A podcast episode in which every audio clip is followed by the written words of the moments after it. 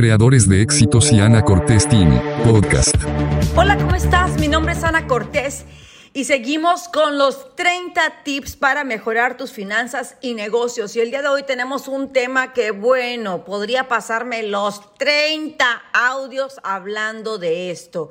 Y porque este es un tema muy, eh, ahora sí que importante o crucial para muchísimas personas. ¿Por qué? Porque voy a hablar de las deudas, cómo salir de las deudas. Y bueno, si tienes por ahí alguna, te roba la paz, te sientes intranquilo. Hoy vamos a ver tres pasos sencillos para relacionarnos bien con ellas y poder saldarlas. Pero a ver, dime, ¿qué pasa en la mente de mi pareja? ¿Por qué siempre acabo con el mismo tipo de relación? ¿Cómo mejoro esta relación? Ya lo he hecho todo. Y eso es lo que he escuchado N cantidad de veces. ¿Te has hecho este tipo de preguntas? Definitivamente las relaciones son el jugo de la vida, pero cuando las cosas van mal afectan claramente nuestra calidad de vida también. Si quieres mejorar la calidad de tus relaciones y con ello obtener más de ellas, elevando tu nivel de disfrute y calidad de vida, si quieres hacer conciencia de tus heridas emocionales para sanar y de esta manera impedir que éstas tomen el control de tus relaciones y eliminar patrones de comportamiento repetitivos. También si quieres implementar cambios sencillos que tengan un impacto de largo plazo en tu vida y en tus relaciones, entonces tienes que formar parte del programa de coaching de relaciones que Daniel Olvera está facilitando. En estas sesiones podrás recibir herramientas que te permitirán desarrollar y mejorar tu relación, resolver tus dudas y manifestar tus inquietudes encontrando diferentes alternativas y soluciones a las problemáticas. Búscalo en Facebook, en su fanpage como Daniel G. Olvera o en Instagram como Daniel Olvera P. Además, ahorita tiene un súper descuento, súper, súper descuento. Solamente eh, menciona que escuchaste este anuncio en el podcast de Ana Cortés. Y bueno, lo primero que quiero dejar claro es que las deudas no son malas. Las tarjetas de crédito no son malas. El malo eres tú. Los préstamos no son malos. Malo o más equivocado es lo que hacemos con ellos. Y creo que esa es una idea que más bien habla de lo irresponsables que somos. Como siempre es más fácil pensar que las tarjetas son el diablo, a decir yo no tengo límites a la hora de gastar. Así, comencemos a ver que la responsabilidad es de nosotros en todo momento. De hecho, las tarjetas son, pueden ser herramientas increíbles para poder crecer tu patrimonio. El único punto es que tienes que tener 100% responsabilidad a la hora de usarlas. Volverte totalero. Simplemente jugar con el dinero y hacer que tus pagos mensuales sean siempre en tiempo y forma. Y pues regla número dos, no, si no tienes el dinero para comprarte un pasivo, es decir, algo que no va a poner dinero en tu bolsa, como una cartera, un viaje, gastos X que no, o sea, lujos. Si no tienes el dinero para pagarlo, si sabes que no vas a tener el dinero para pagarlo a fin de mes, no lo compres. Punto. Así de sencillo. No lo compres. Deja tus tarjetas con la línea de crédito lo más abierta posible para que cuando tengas una verdadera oportunidad de negocio, las puedas usar. Bueno, el tip número dos sería aprende a saber elegir tus deudas. Ya sabes, ¿cuál es una deuda buena o una deuda mala? Bueno, la primera te genera solo gastos de manera constante. La segunda te genera ingresos o activos. Te voy a poner un ejemplo. Ya hablé ahorita yo de, bueno, no es cierto, estaba haciendo un video y por eso me acordé. Em, si tú compras un auto para ti, compras el auto y lo compras, vamos a pensar que a plazos, ¿sí? Lo vas a comprar a cinco años o a cuatro años, no sé. Entonces, tú pones ese auto para ti, para tu uso diario. Tienes que pagar la mensualidad, tienes que pagar la tenencia, tienes que pagar el seguro, tienes que pagar el mantenimiento, tienes que pagar absolutamente todo lo que necesita el carro para seguir funcionando. Ahora, si ese mismo auto lo pones, vamos a pensar que en Uber de lunes a viernes, ese trabajo del Uber va a pagar todos esos gastos y luego sábado y domingo lo puedes utilizar tú. Es la misma compra ¿sí? Una hecha deuda mala y una hecha deuda buena. Te voy a poner otro ejemplo. Eh, la compra de una casa. Y esto es algo que a la clase media y a la clase baja le choca que se lo expliquemos.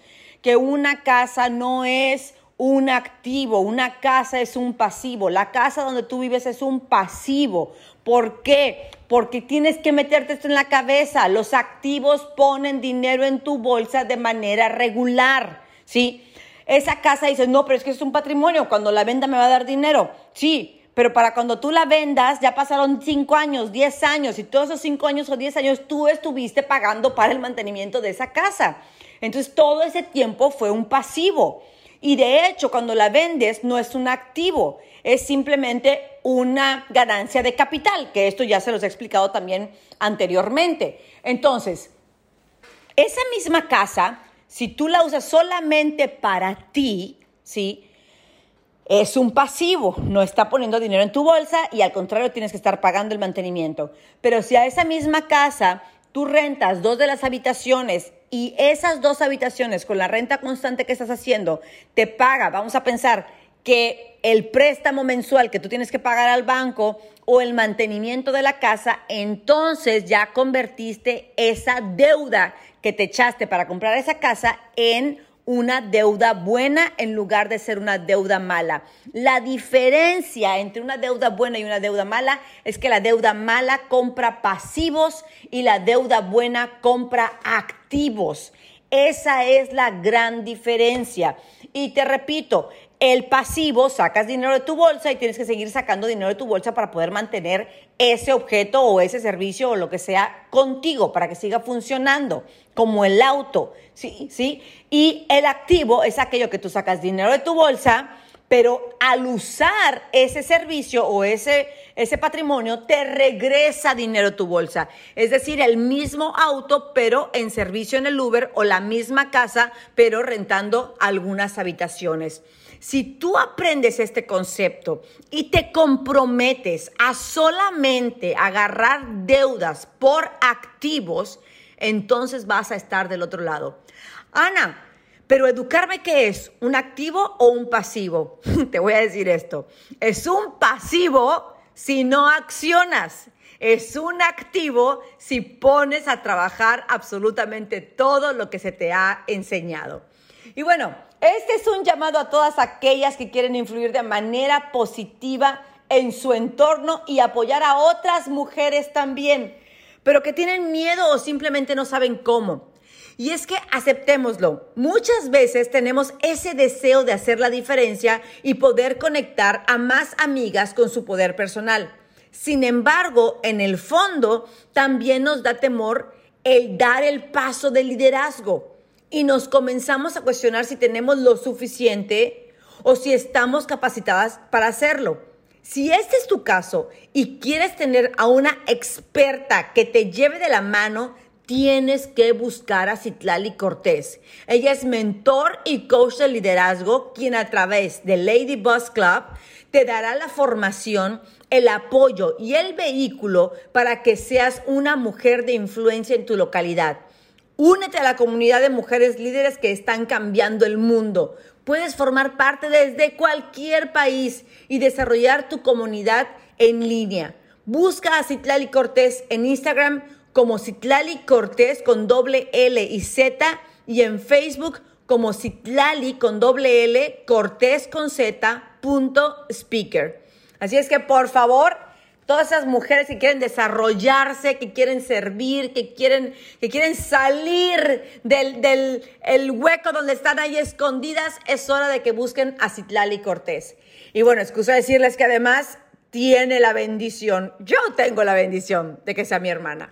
Bueno, tip número tres. Si quieres pagar una deuda y no has podido, bueno, me imagino que es porque no tienes ingresos suficientes como para liquidarla y estamos en el entendido de que estás por lo menos pagando el mínimo de todas las deudas que tengas. Así que, punto número uno, tienes que generar ingresos extras. ¿Cuáles son los ingresos extras que por, eh, ahora sí que, eh, son los mejores para, para generar rápido? Son las ganancias de capital. ¿sí? Entonces, ya con esos ingresos, define a qué deuda la vas a poner ese extra. Yo te recomiendo que la pongas a la que pueda salir más rápido. Pero, por ejemplo, hay gente que tiene una deuda que le estresa mucho y mejor es, es, mucho mejor decidir saldar primero esa para que te quites ese estrés, ¿sí? Y ya sales de ahí y le das la bendición y adiós, ¿sí?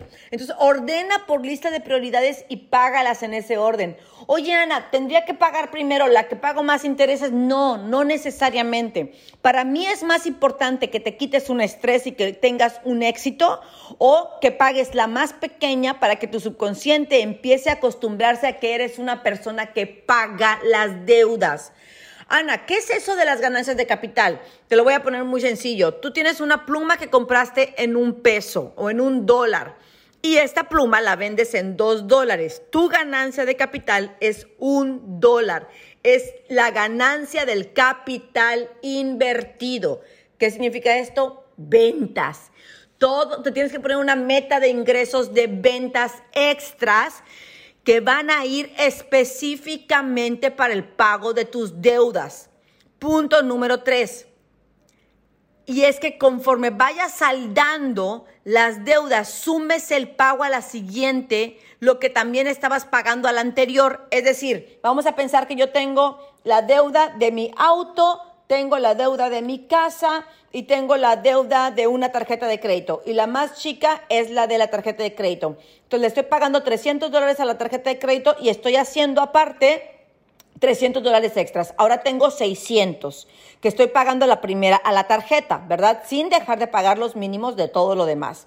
Entonces termino de pagar la tarjeta y esos 600 ahora se los voy a añadir al pago del auto, que por cierto al auto le estoy pagando 500 dólares mensuales, más los 600 que ya me quedaron anteriores, ahora estoy pagando 1100 dólares al auto. Cuando termino de pagar al auto, entonces ahora esos 1.100 dólares se los añado al pago de la casa, que son 1.500 más los 1.100 que ya tenía de las dos deudas que ya liquidé, ahora tengo 2.600 dólares que estoy pagando a la casa. Por cierto, por ahí me pasaron un tip que para pagar, eh, hacer pagos extras en las hipotecas es mejor que lo hagas dos veces al mes, en la quincena y a principio de mes, porque de esa manera vas eh, pegándole más a los intereses, que al final de cuentas eso es lo que queremos evitar mayormente en el pago de la casa, que son a tan largo plazo y que al final terminas pagando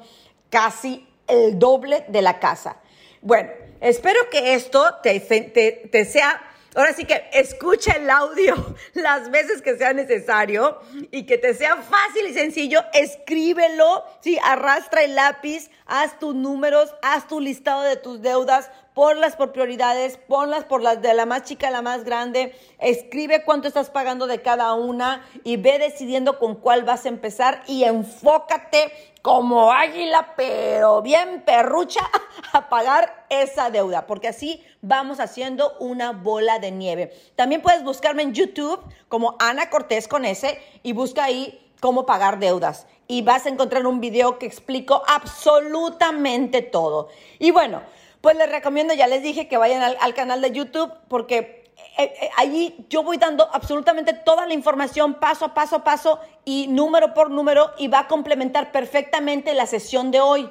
También puedes ver el link en la descripción de este video. Y yo personalmente te recomiendo que tomes el taller en línea de plan de vida financiero, que te va a dar una claridad extraordinaria de qué hacer día a día, mes a mes y en todo el año para poder lograr una vida 10X. Mi nombre es Ana Cortés y bueno, es un placer como siempre compartir contigo. Recuerda esto, la vida es demasiado bella como para vivir a jodidos. Así es que ánimo y te mando muchísimas bendiciones.